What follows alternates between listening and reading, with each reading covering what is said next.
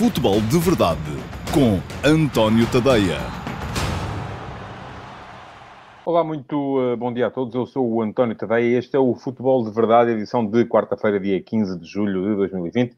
Uma edição que um, vai passar em revista os jogos de ontem, uh, da 32 jornada da Liga, antepenúltima jornada da Liga, que está prestes a concluir-se.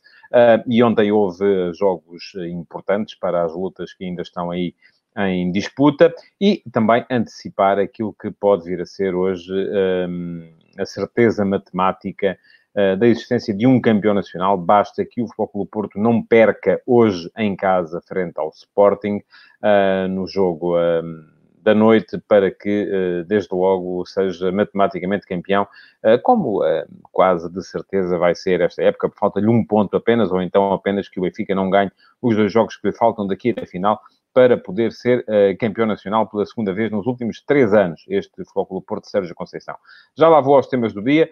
Para já, uh, devo uh, lembrar-vos que podem fazer perguntas, podem deixar perguntas na caixa de comentários. E hoje eu tenho uma pergunta para vocês também. O Álvaro Filho, que é quem faz comigo este futebol de verdade, gosta sempre quando eu faço perguntas, porque depois tem mais trabalho a estar a pôr as vossas respostas aqui em oráculo na, na imagem do futebol de verdade. Portanto, isto funciona assim. O futebol de verdade um, vai para o ar todos os dias ao meio-dia e meia, uh, e digo meio-dia e meia hora de Portugal continental, porque há muita gente a ver uh, em Moçambique. Ainda ontem tivemos um espectador de Moçambique a dar um olá, muita gente a ver em Angola, Cabo Verde, Guiné, enfim, em todos os países lusófonos de África. Há gente a ver no Brasil e quanto mais uh, acontecem estas atribulações uh, com Jorge Jesus uh, no Flamengo, mais gente vai chegando do Brasil para assistir ao futebol de verdade e por isso mesmo a hora são, é meia-dia e meia de Portugal continental. é agora, está, está a acontecer neste momento. E vai para o ar em direto em todas as minhas redes sociais. Facebook, Instagram, Twitter, YouTube e também no meu canal de Dailymotion, através do qual o direto também entra no meu site, que é o antoniotadeia.com, onde há muito mais coisas para ler, reflexões, notícias, enfim. Há um bocadinho de tudo no meu site, o antoniotadeia.com, que eu vos convido a visitar, não custa nada, é só pegarem no vosso browser e darem um saltinho até lá. Ainda hoje de manhã, por exemplo, uh, escrevi acerca uh, da forma como o Sérgio Conceição treinador do Futebol Clube do Porto, uh, vai melhorando consoante as coisas são mais difíceis e às vezes também um, piora quando as coisas ficam mais fáceis. Uh, enfim, é, tem sido um bocadinho essa a história um, da carreira de Sérgio Conceição. Quem quiser ler, o último passo é todos os dias às 8 da manhã, lá está a minha opinião logo matinal. Eu levanto-me cedinho, cedinho, cedinho um, para uh, poder ter o último passe.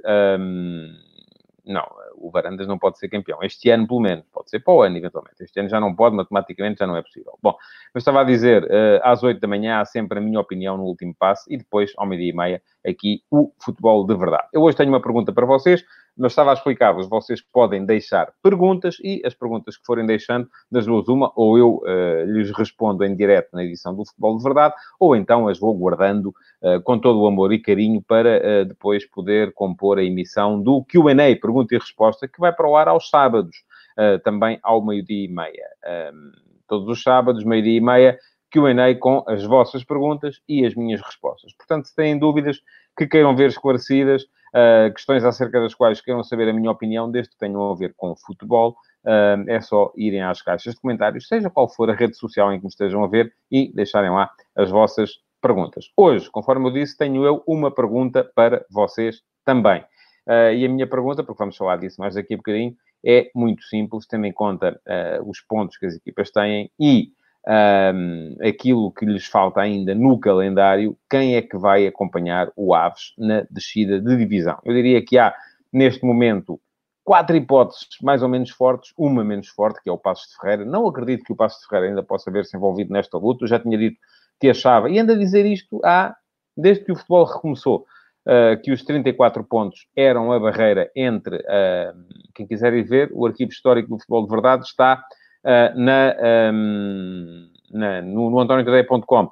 Diz o, o, Sérgio Miguel, uh, e eu pedi ao Álvaro que repetisse, a estupidez da classificação provisória da Liga até a última jornada faz com que agora ninguém saiba qual das três equipas com os mesmos pontos é que está em posição de descida. Oh, oh, oh, oh Sérgio, Eu vou lhe dizer, eu ando a dizer isso desde 2013. Eh, na altura ainda estava como diretor adjunto do Record e houve aquele barbicacho entre Sporting e Benfica, quem é que estava à frente. Uh, nós no Record uh, adotámos durante uh, o decurso da época a regra para a última jornada e foi o fim do mundo, porque estávamos, obviamente, comprados. Como é, no, no, futebol português, sempre que alguém discorda de nós é porque está comprado. É isso a que estamos já habituados. Bom, mas eu digo-lhe, quem está neste momento em posição de descida é o Vitória. Mas se o campeonato acabasse agora, de repente, quem descia era o tom dela. Parece estúpido, não parece? É porque é. é uma estupidez absolutamente, uh, uh, enfim, de proporções uh, épicas. Mas é assim, é isto que temos. Porquê? Porque até à 33 jornada o desempate faz por diferença de gols. Na 34 é por confronto direto. Enfim, é o que temos. É um regulamento. Isto deve ter sido gente que estudou, com certeza, que fez este regulamento. Malta que andou ali a queimar meninges passaram horas, com certeza, a olhar para aquilo e pensar, como é que nós vamos fazer aqui um regulamento que não faça sentido nenhum? E pronto, e foi este que arranjaram. Fizeram um bom trabalho. Nesse aspecto, fizeram um bom trabalho. Uh, mas pronto, se querem saber, neste momento, uh, quem está uh, em posição de descida é o Vitória, mas se as equipas fizerem os mesmos resultados daqui até a final, quem desceria seria o Tondela. Pronto.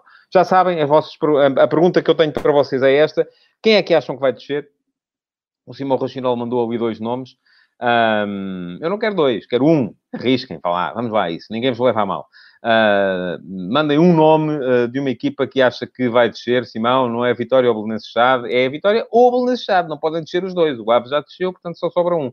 um o Álvaro Filho vai uh, depois incluir aqui as vossas respostas, enquanto eu vou falando, sobre os temas do dia.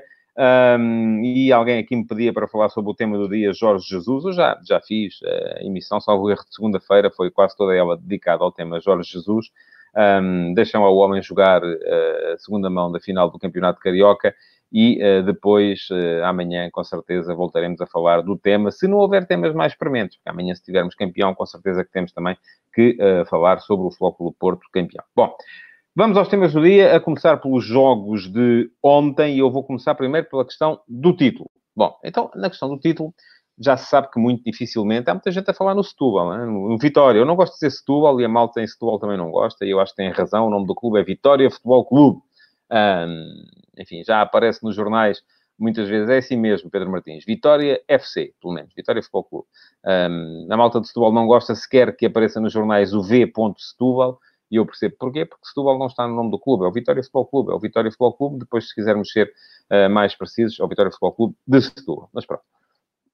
Jogos de ontem. Benfica, Vitória Sport Clube, que é o Vitória de Guimarães, mas uh, que, cujo nome é Vitória Sport Clube. Foi um jogo um, em que eu acabo por aceitar o resultado e a vitória do Benfica, embora o Benfica tenha feito uma exibição, do meu ponto de vista, pobre. Um, o Benfica não entrou mal no jogo, até tentou definir bem as suas zonas de pressão, mas à medida que o jogo foi decorrendo e que o Vitória, o Vitória foi se sentindo mais confortável com a bola, eh, porque a intensidade da pressão do Benfica foi diminuindo e, sobretudo, o espaço entre uh, linhas da equipa do Benfica foi aumentando, a equipa foi ficando mais alargada no campo, a última linha mais atrás, uh, gerando ali um aumento do espaço entre essa última linha, a linha dos quatro defesas, e a linha dos médios, uh, que o Vitória, com muita inteligência, porque tem médios com muita capacidade para receberem de costas e virarem-se para jogar, um, tanto Poá como André André, um, são muito bons nesse tipo de, de, de jogo, uh, e isto permitiu que depois estes médios se soltassem e encontrassem com frequência tanto o Ola John uh, no espaço entre as linhas do lado esquerdo, como o Marcos Edwards no mesmo espaço entre as linhas do lado direito. O que é que isto gerou? O Benfica teve uma ocasião de golo uh, praticamente a abrir, um remate de Chiquinho que saiu torto, e depois a Vitória teve umas quatro, uh, e foi claramente a melhor, estava a ser claramente a melhor equipa no campo, no momento em que o Benfica marcou. Há duas grandes defesas de Odisseias Lacodimos, um, há uma bola de Marcos Edwards que bate na barra e no poste, uh, portanto o Vitória teve aqui alguma... Hum, enfim, vou dizer infelicidade, mas ao mesmo tempo também vou dizer uh, imprecisão na forma como uh, não conseguiu colocar-se na frente do marcador. E depois, contra a corrente do jogo, o Benfica marcou, fez 1 a 0, voltou uh, com posicionamentos corrigidos para a segunda parte, uh, e o Vitória já não voltou a ter a mesma facilidade para colocar o seu futebol em campo, e na segunda parte o Benfica conseguiu controlar muito melhor o jogo uh, e chegou até já perto do final ao 2 a 0. portanto, uma vitória que acabou por ser enfim, vou dizer justa, porque o Vitória só foi superior ali durante 20, 25 minutos da primeira parte. Uh, o jogo foi equilibrado um, no resto da primeira parte e houve superioridade do Benfica durante o segundo tempo, embora tenha sido uma superioridade assim um bocadinho para o xoxo, porque o Benfica não mostrou futebol. Uh, foi controlando o jogo, mas não foi capaz uh, de uh, mostrar uma superioridade clara sobre a equipa adversária. Eu acho que o resultado, até aceito a vitória do Benfica, acho que o resultado mais justo um, seria uma vitória do Benfica com golos do Vitória, ou até mesmo um empate, um, e isto porque o Benfica teve a capacidade para explorar uh, a, in, a, in, a, inabilidade do Vitória para marcar quando foi superior, porque se o Vitória tem marcado quando na altura em que foi superior, dificilmente o Benfica teria conseguido um resultado positivo e se calhar já estaríamos hoje a, a assinalar o título matemático para o Futebol Clube do Porto. Para falar ainda, um, ehm, tal como eu supunha uh, e disse aqui ontem, não creio que os jogadores do Benfica tenham entrado em campo a pensar sequer na questão do título. Aquilo que lhes apoquenta uh, a cabeça neste momento é um, ehm, uma questão mais de. Uh, um, ehm, de... Já lhe respondo, Ricardo Ventura. aquilo que, que os apoquenta mais é mais uma questão de pensarem na próxima época, de prepararem a final da taça, enfim, verem quem é o treinador que vai aparecer aí do que estarem a pensar provavelmente ainda no título. Acho que aí não há pressão nenhuma. Quem tinha pressão, sim, era o Vitória, eh, porque a não ser que tivesse ganho ontem, eh, já não podia, como não pode, do meu ponto de vista, e o próprio Luís Vieira disse isso também no final, se quer pensar de forma realista numa qualificação para as competições europeias. Não vamos ter Vitória Sport Clube na Liga Europa na época que vem, Uh, e eu uh, digo que é uma pena porque este Vitória de facto joga muito. Ainda ontem vi, se, se, se, viu e mostrou uh, que joga muito, que é uma equipa com capacidade para desenvolver bom futebol. Agora precisa de ser mais prática, mais eficaz, mais pragmática nos últimos 30 metros, onde de facto não foi capaz de concretizar a sua superioridade sobre o Benfica durante boa parte do primeiro tempo. Outra notícia para o jogo do Benfica ontem foi o aparecimento de Florentino, muito bem Florentino no jogo. Um, sim, melhor do que Weigl no comportamento sem bola. Uh, Parece-me que essa é a, a, diferença fundamental entre os dois, embora eu acho que eles com bola são jogadores muito semelhantes. Um, e eu, desde o início também, desde que chegou Weigl, eu disse que vi ao meio campo do Benfica com dois jogadores para a posição 6, Weigl e Florentino, e depois uh, havia era excesso de jogadores para a posição 8, para a qual o Benfica podia ter uh, Gabriel, podia ter Tarap, podia ter eventualmente até Chiquinho, tinha uh, Samaris, um, enfim, havia muita gente sim para aquela posição de segundo médio. Portanto, uh, ao espectador que me dizia que a melhor dupla seria Weigl-Florentino, não tenho dúvidas, porque eu acho que eles são jogadores muito semelhantes. Talvez Weigl possa avançar um bocado no terreno e aparecer como 8, mas aí eu acho que Weigl como 8 é curto do ponto de vista ofensivo, porque é um jogador que uh, também gosta de pegar no jogo atrás.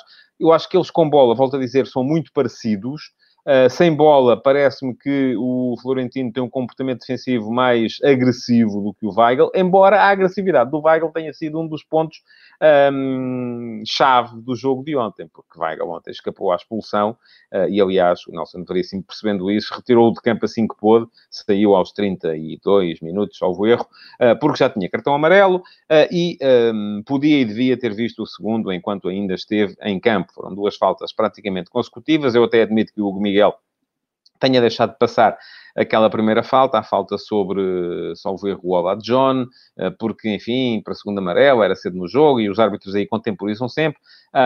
Eu acho que em Portugal se mostram cartões a mais, uh, embora também me pareça que este não é um argumento em defesa do Benfica, porque o Benfica, sendo uma equipa, tal como as equipas grandes, um, muitas vezes beneficiam desse facto, os árbitros mostrarem cartões a mais, porque ficam a jogar contra adversários em inferioridade numérica uh, mais vezes do que aquelas em que se veem eles próprios em inferioridade numérica. Portanto, estava a dizer, admito que o Hugo Miguel tivesse deixado de passar um, o segundo amarelo nessa primeira uh, falta sobre o Alajón, aos 27 minutos, mas depois Três minutos depois há um tackle em que o árbitro até dá a lei da vantagem, um tackle sobre Mika Agu, uh, que aí sim, enfim, foram duas faltas seguidas. Esta segunda falta, por si só, mesmo com a lei da vantagem, seria com certeza falta para cartão amarelo e uh, seria, teria sido o segundo cartão amarelo para o Weigl e o jogo seria diferente. Já não vai haver aqui uh, grandes conclusões a tirar disto, porque o campeonato está praticamente definido.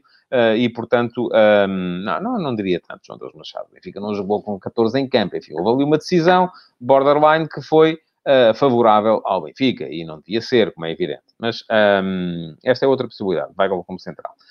Bom, vamos uh, seguir em frente, arrumado que está o jogo do Benfica, para falar uh, daquilo que pode ser o jogo do Flóculo Porto hoje. Uh, o Flóculo Porto já o disse, precisa de um ponto no jogo com o Sporting.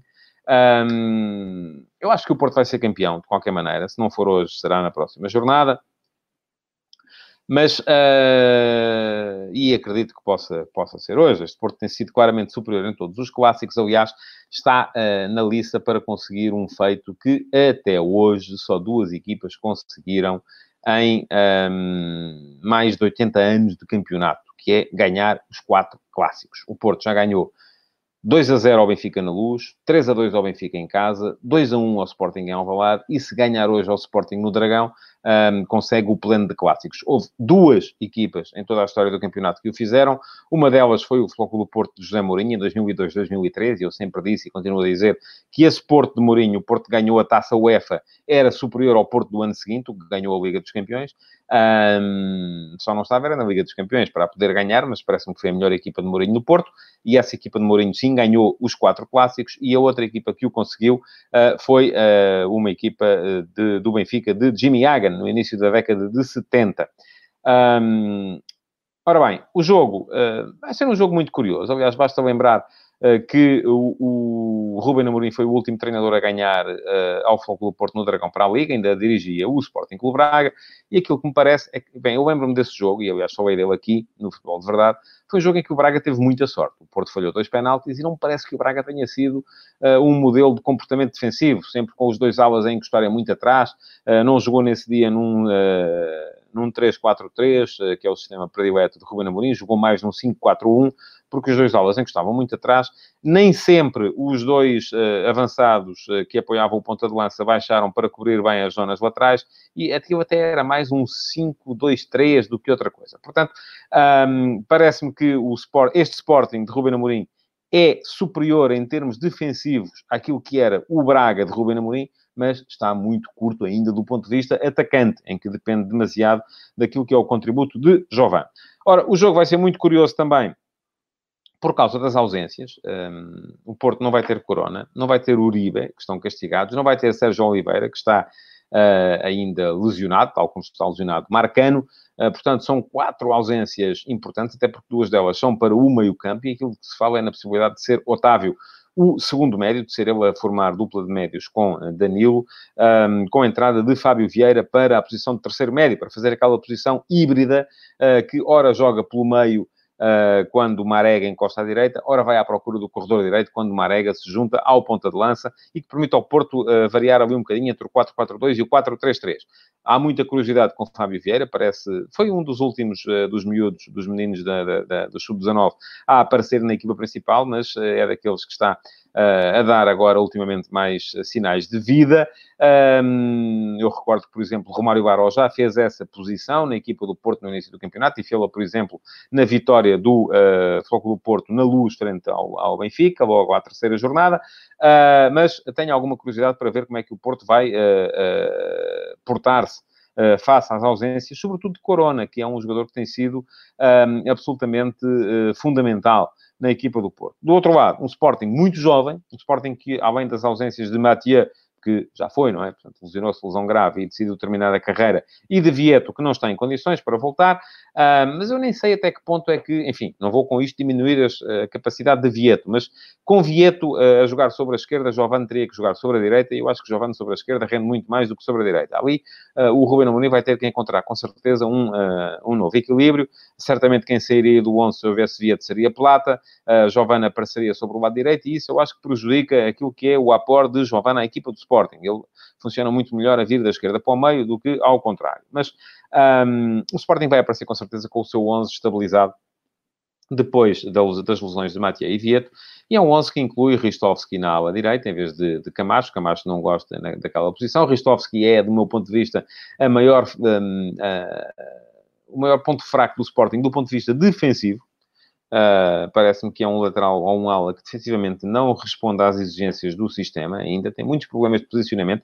E o Quaresma, que tem sido uma das boas surpresas, tem sofrido muito com, com isso.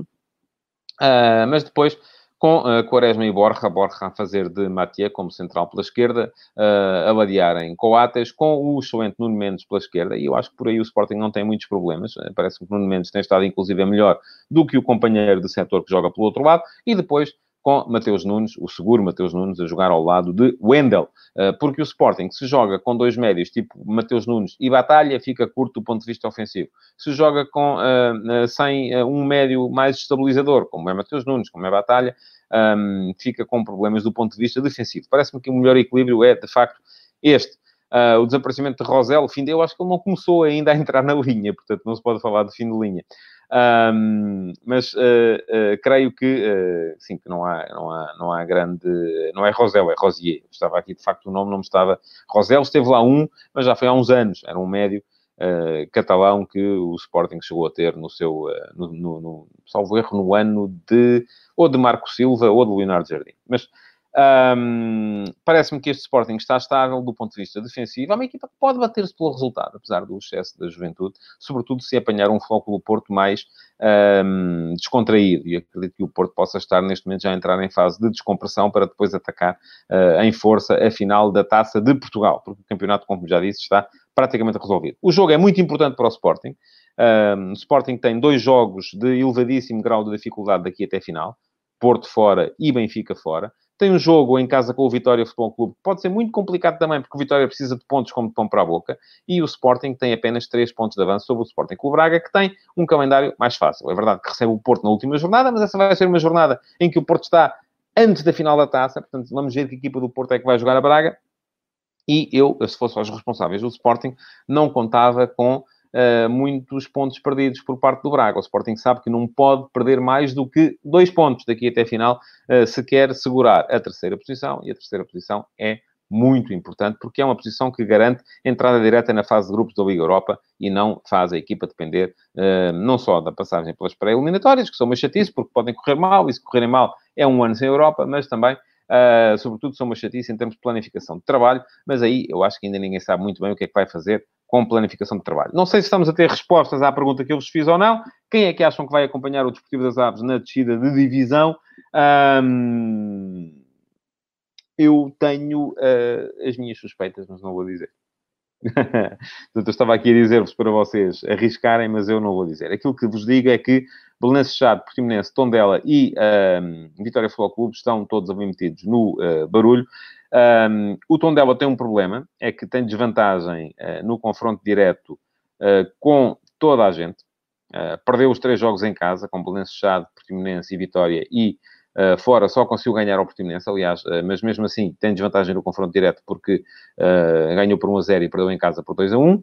Um, o Belenenses Chade tem vantagem com toda a gente, menos com o Vitória. O Vitória tem vantagem com uh, toda a gente e menos... Uh, aliás, o Belenenses ainda não se sabe, embora o Vitória tenha ganho um, no uh, Jamor ao Belenenses Chade por 1 a 0 e ainda falta jogar esse Vitória Belenenses. O facto de haver esse Vitória Belenenses, que eu acho que vai ser um jogo fundamental na descida de divisão, faz-me acreditar que o Vitória tem uh, possibilidades de ainda chegar aos 33 pontos, porque se ganhar esse jogo, enfim, uh, se conseguir um pontinho ou mesmo mais, enfim, veremos, em Alvalade contra o Sporting seria com certeza positivo, um, mas Vitória, Tondela e Portimonense são ambos com 30 pontos. O Portimonense tem um jogo na última jornada em casa com o Aves. E, à partida, o Aves já uh, despromovido. Eu acredito que o Portimonense possa ganhar esse jogo, chegar aos 33. Ontem ganhou e ganhou bem ao uh, Boa Vista. Fez uma primeira parte excelente. Um, mas depois há um jogo ainda. O Portimonense vai jogar uh, o jogo que lhe falta. Deixem-me lá ter a certeza para que não estou aqui a dizer nenhuma asneira. Uh, o Portimonense depois ainda tem um jogo uh, complicado, que é fora com o Passo de Ferreira. Aí está. E o Passo de Ferreira veremos se se salva já hoje. Uh, enfim, eu acho que já está salvo, mas já tem 34 pontos, mas pode ainda acontecer e acho que mais um pontinho não faria mal, com certeza. e se o Portimonense vai conseguir pontuar ou não em Passo de Ferreira. Esse é outro dos jogos que pode vir a ser fundamental. Quanto ao tom dela, Enfim, Tondela perdeu ontem, uh, devido a um início de jogo desastroso, teve a perder 3-0, ainda reagiu, chegou aos 3-2 contra o Gil Vicente, que uh, manteve a sua honra incólume. Daqui até a final, o Tondela vai a Braga, e o Braga precisa dos pontos, porque quer o terceiro lugar, e acaba, uh, perdão, o Tondela recebe o Braga, assim é que é, e o Braga precisa dos pontos, mas o Tondela também vai ser um jogo de faísca, com certeza absoluta, e depois o Tondela acaba o campeonato fora com o Moreirense. Tondela tem 30 pontos, dois jogos para fazer os quatro pontos que lhe faltam, não pode perder mais, porque se perder mais arrisca-se muito seriamente a descer. E depois ao Belenenses, que vai receber o Gil Vicente na próxima jornada, jogo fundamental para a equipa do Belenenses. Se ganhar, chega aos 34 e tem que ganhar esse jogo, ah, ah, porque senão arrisca-se muito seriamente. Eu vou mesmo dizer, se a Belenenses não ganhar nenhum jogo daqui até a final, desce de divisão. E tem dois jogos que são Gil Vicente em casa e Vitória Futebol Clube em Setúbal. Hum, eu acho, olhando para tudo isto, uh, creio que o Vitória tem a vantagem de ter esse jogo decisivo em casa na última jornada. Portimonense tem a vantagem de ter um jogo em casa com o Aves na última jornada também. Um, vai tudo depender muito daquilo que o Tondela conseguir fazer contra o Braga, daquilo que o Vitória conseguir fazer contra o Sporting, um, daquilo que a Belenense Chato conseguir fazer num jogo que vai ser de muita pressão em casa contra o uh, Gil Vicente. Mas uh, neste momento parece-me que estou a ver aí muita gente a arriscar a vitória. Eu acho que vitória não desce. Mas, enfim. Uh, resta essa questão da, da, da classificação e da idiotice que é a classificação, mas já vamos com o programa comprido. Eu já falei aqui disto várias vezes no passado.